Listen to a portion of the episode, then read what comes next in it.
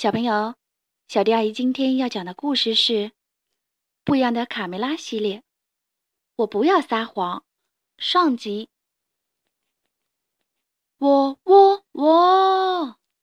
伴随着迪克嘹亮的打鸣声，一轮红日透过清晨的薄雾缓缓升起，崭新的一天开始啦。忽然，迪克被一阵嘈杂声打断了。嗯哦。嗯哦，我还没唱完呢。是谁在喧宾夺主？卡梅利多和卡门也被吵醒了。讨厌，是哪头驴在大喊大叫？我的回笼觉又泡汤了。可恶！贝里奥从草丛中跳了出来。不知从哪儿冒出了一头驴子，在鸡舍旁嘶声大叫。嗯哦，嗯哦，驾驾！快跑，笨驴！小胖墩使劲用一把荆棘抽打在毛驴身上，大嗓门在后面拽着驴尾巴，玩起沙地滑板。站住！你们太过分了，怎么可以这样对待小动物？卡门气愤的大喊：“就你也想阻止我？要不要尝尝荆棘刺身的威力？”小胖墩又用力拉了拉毛驴脖子上的绳子。疼的毛驴跳了起来，但它的尾巴又被大嗓门拽住了，动弹不得。哼！我警告你，再不放开毛驴，我就不客气了。卡梅利多握着拳头走向大嗓门：“你们不应该虐待毛驴，更不能用荆棘扎它。”贝里奥也觉得小胖墩的行为太过分了。大嗓门寻思，如果打起架来，三对一毫无胜算，立刻松开了手，反过来教训起小胖墩。胖墩，你怎么可以欺负可怜的小毛驴？我没有，嗯，不是我。小胖墩忙着解释，松开了手中的绳子。小毛驴感到脖子上的绳子一松，立刻飞奔起来。啊！小胖墩从毛驴背上摔了下来。快跑！毛驴追过来了！大嗓门推着小胖墩赶紧往家跑。大嗓门，你刚才说我坏话？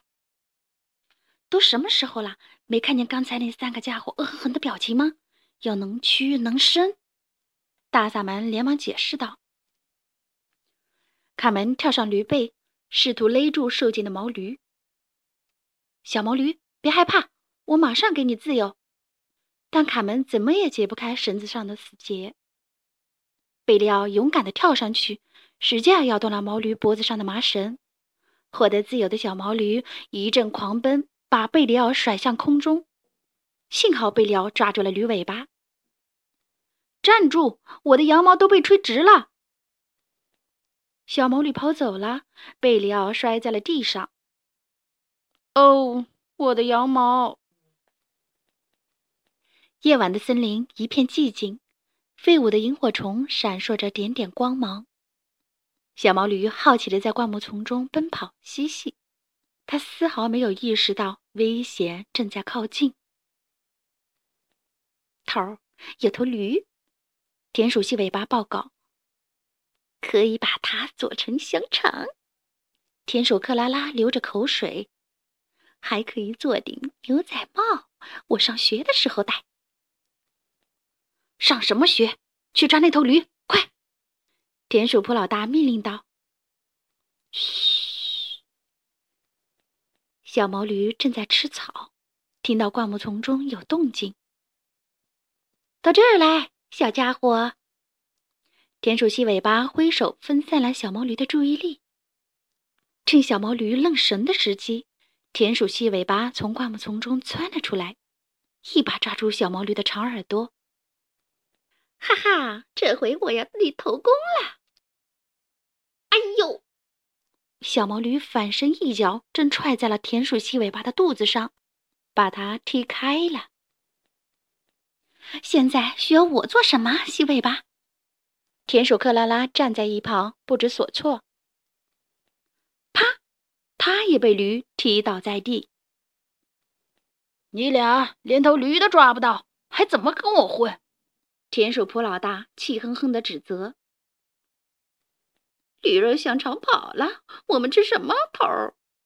克拉拉饿着肚子咕噜咕噜直叫：“吃鼠肉香肠，笨蛋！”小毛驴甩开坏蛋田鼠的追逐，一路小跑，找到一处安静的草地，开心的吃起宵夜来。第二天，鸡舍这边可热闹呢。展现我歌喉的时候到了，今天绝不能只唱半截。迪克精神抖擞，刚摆好姿势，嗯哦，嗯哦，哦不，太过分了！他怎么又回来了？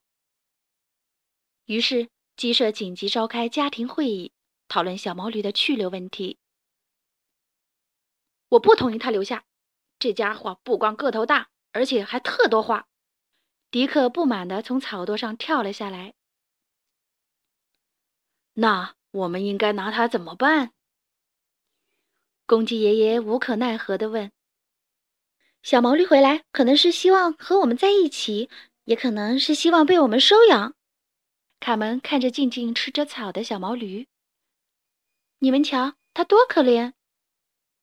其实，我们可以把它留在鸡舍，就当宠物养。你觉得怎么样，卡梅利多？好主意，卡门。卡梅利多表示赞同。如果是一头金鱼，可以当宠物养，但一头驴不行，它需要很大的活动场地。卡梅拉耐心的劝说孩子们：“农场里饲养棚很大，放心吧，妈妈，我保证把小毛驴养好。”卡门信心满满的说。迪克不想打击孩子们的积极性，好吧，就这么办。但是你们要负责到底。嗯，好的，爸爸。好啦，我不要撒谎，上集就讲到这儿。关注微信公众账号“小迪阿姨讲故事”，就可以听到更多好听的故事了。接下来，我们一起听一段好听的音乐吧。